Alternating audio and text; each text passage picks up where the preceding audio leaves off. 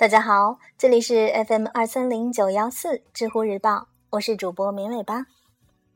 今天的问题是：越来越多国产手机品牌都想学小米的互联网营销，是否奏效？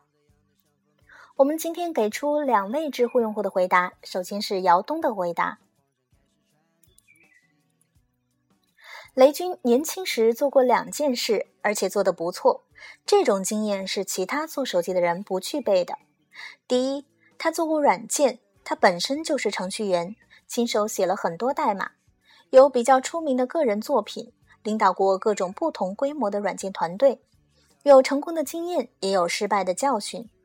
很少有人像他那样能够深刻地理解软件开发的规律，懂得怎么和软件技术高手们相处，会控制软件项目过程中各种可能的风险。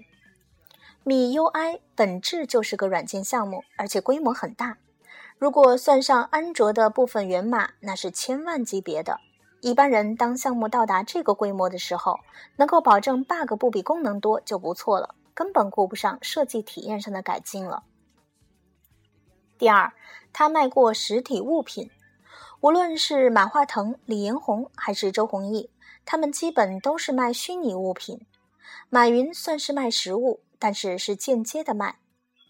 雷军卖过很多实体产品，早期金山一直都是卖盒装软件的，那是实体物品，需要压盘包装、存储、配送，要给渠道商发货，要做线下广告，要处理残次品问题、退货问题、库存问题、渠道商关系问题等等，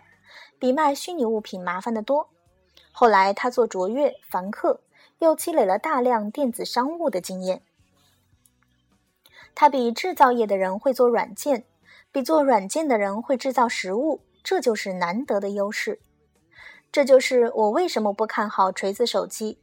老罗没搞过软件项目，没生产销售过实体物品，他大大低估了这两项工作的难度。雷军不是最近才学会做营销的，一九九九年底的时候，雷军卖青山词霸光盘，一百天卖了一百多万套。每套二十八元，那时他三十岁。把小米的成功归结为互联网营销原因，显然是片面的。米 UI 单独拿出来也是规模最大的安卓软件项目，小米还是最大的垂直电子商务公司，单品销售过百亿，整个订单管理、货物配送体系不输给京东、天猫。小米招募了数百位各个领域的杰出人才，光是认识他们就需要十余年的人脉积累。只学会小米的营销是远远不够的。接下来给出另一位匿名用户的回答，他说：“技巧只是表象，需要回归创始人本身来谈这个问题，因为小米是高速发展起来的。”创始人团队对这件事情的过程把控能力，决定了它的速度和进度。所有把小米的发展归功于技巧的，估计都没带过大型团队。当一个超过一百人的企业，各个环节技巧依然层出不穷，并且方向明确时，代表着这是因为高效的管理所激发的，跟单个人的创意能力其实关系不大。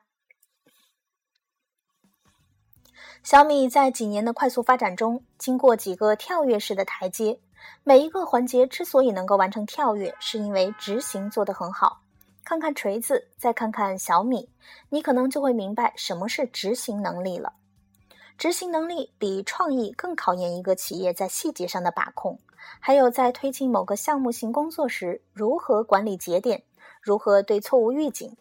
这套体系的建设，并且能不断随着企业发展逐步完善，才是小米走到今天的原因。万源归宗，雷军多年职业经理人的经验和几年投资人的经验，决定了小米的创始团队素质。这个团队又决定了小米的管理能力，继而决定了小米的今天。我有注意到，雷军曾经辩白过，想公开纠正大家对小米的误会，后来忍住了。还是忍住比较好，因为移动互联的普及，现在全球互联网已经进入新的一轮泡沫期，众人皆疯狂，故事何其多，何必去拆穿别人？创业之路如履薄冰，